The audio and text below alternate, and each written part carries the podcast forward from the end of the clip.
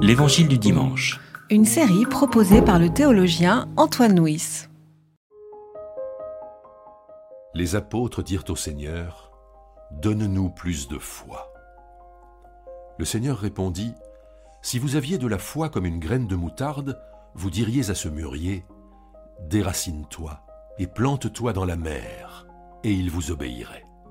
Qui de vous, s'il a un esclave qui laboure ou fait paître les troupeaux, lui dira quand il rentre des champs, Viens tout de suite te mettre à table Ne lui dira-t-il pas au contraire, Prépare-moi à dîner, mets-toi en tenue pour me servir, jusqu'à ce que j'ai mangé et bu.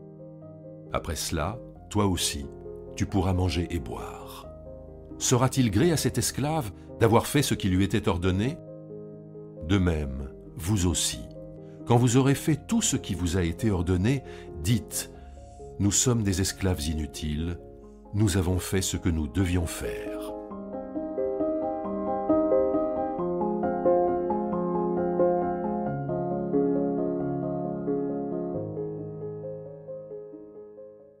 Pour entendre cette parabole, nous devons peut-être juste lire le passage qui précède. Et le passage qui précède est un passage sur le pardon. Lorsque des disciples interrogent Jésus en lui demandant combien de fois doit-on pardonner, Jésus répond, Si sept fois par jour un homme revient vers toi et dit Pardonne-moi car je vais changer, à chaque fois vous devez lui pardonner. C'est-à-dire, Jésus, quand les disciples posent la question Combien de fois devons-nous pardonner? Jésus parle d'un pardon inconditionnel. Il me semble que c'est en réponse à cette euh, parole forte, radicale, que nous pouvons comprendre le premier verset de notre passage lorsque les disciples interrogent Jésus et lui disent Augmente en nous la foi. Jésus commence par euh, la comparaison de la graine de moutarde en disant euh, Si vous aviez la foi grand comme une graine de moutarde, vous diriez à ce mûrier Déracine-toi et va te planter en mer, et il le ferait. Un mûrier qui va se planter en mer, à quoi ça sert? Et peut-être que plus important, c'est le thème de la graine de moutarde. Dans les paraboles du royaume, cette graine de moutarde est déjà évoquée lorsque Jésus dit que le royaume de Dieu est comme une graine qui est la plus petite des semences, mais qui, quand elle a trouvé une bonne terre, germe et devient un arbre dans les branches duquel les oiseaux du ciel viennent faire leur nid. Eh bien, lorsque les disciples demandent à Jésus augmente la foi, Jésus répond commencez par une petite foi.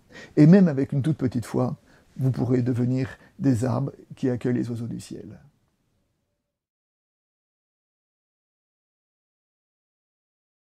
Ensuite, Jésus raconte une parabole. Alors une parabole qui peut paraître choquante par rapport à nos critères d'aujourd'hui. Un homme qui a travaillé toute la journée a le droit de se reposer le soir. Sauf que c'était tout à fait commun dans les mœurs de cette époque. Un serviteur était serviteur de son maître 24 heures sur 24 et il n'était pas euh, euh, impossible qu'après avoir travaillé toute la journée, le soir, ils doivent continuer à être euh, serviteurs. Ce que ce texte nous dit, c'est que euh, la foi, d'abord la foi, c'est pas quelque chose qui est euh, de 8h à midi et de 2h à 6h. La foi concerne euh, la totalité de notre existence et que surtout, la foi, elle est dans le faire, elle est dans l'action, elle est dans le, dans le service, dans cette parole-là. Nous retrouvons d'ailleurs le thème de la parabole des, deux maisons, hein. la maison construite sur le sable, la maison construite sur le roc, la maison construite sur le roc et la maison de l'homme qui a entendu la parole de Jésus et qui l'a mise en pratique. C'est la mise en pratique qui fait la solidité de cette maison. Et eh bien, c'est la mise en pratique qui fait aussi la réalité du serviteur. C'est la mise en pratique qui augmente la foi. Le deuxième grand thème de cette parabole, c'est vraiment cette idée que on n'en a jamais fini avec l'évangile. Ceux qui disent avec l'évangile, j'en ai fini, avec l'évangile, je suis au clair, avec l'évangile, je suis bien, ceux-là, ce sont les hypocrites. Ce texte, d'une certaine façon, euh, cultive en nous notre blessure pour que nous ne cessions pas d'être serviteurs de, l'Évangile. Peut-être pouvons-nous dresser le parallèle avec la fameuse euh, parole de Paul dans son épître aux Thessaloniciens, priez sans cesse. Alors, prier sans cesse, ça ne veut pas dire qu'il faut passer toutes ses journées à genoux. Ça veut dire qu'il faut que la prière vienne habiter notre vie tout entière. Eh bien, je crois que nous pouvons appliquer cette même lecture dans ce passage-là. Serviteur, ça ne veut pas dire que, toujours nous devons dire euh, en permanence au service de l'Évangile, ça veut dire que nous devons considérer toute notre vie comme étant, dans cette perspective du service, comme étant vécue devant Dieu. Le texte se termine en parlant de serviteur quelconque ou de serviteur inutile. Cela rappelle aussi euh, l'hymne de Paul euh, à l'amour, lorsqu'il dit euh, Quand bien même je distribuerai tous mes biens, quand bien même je livrerai mon corps aux flammes, si je n'ai pas l'amour, je suis rien. Donc le plus important, ce n'est pas de distribuer tous ses biens ou de livrer son corps aux flammes. Il dit l'amour, il croit tout, il espère tout, il endure tout. Eh ben, c'est peut-être cela le, serviteur humble, le serviteur quelconque, c'est celui qui, sans faire de bruit, croit tout, espère tout, endure tout.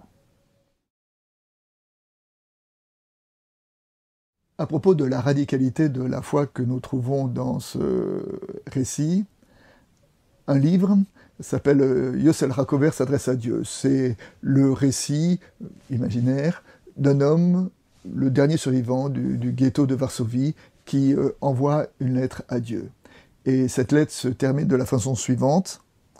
Quand j'étais jeune, mon rabbi m'a maintes fois raconté l'histoire d'un juif qui, avec sa femme et leur enfant, a fui l'inquisition espagnole.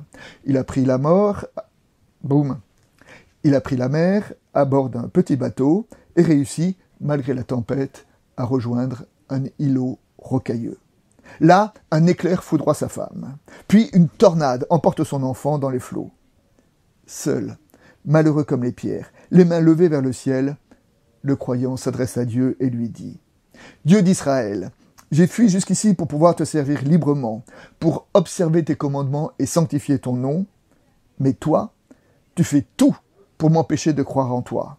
Cependant, si tu penses réussir à me détourner du droit chemin par ces épreuves, alors je te crie, tu en seras pour ta peine, tu as beau m'offenser, me fustiger, je croirai toujours en toi.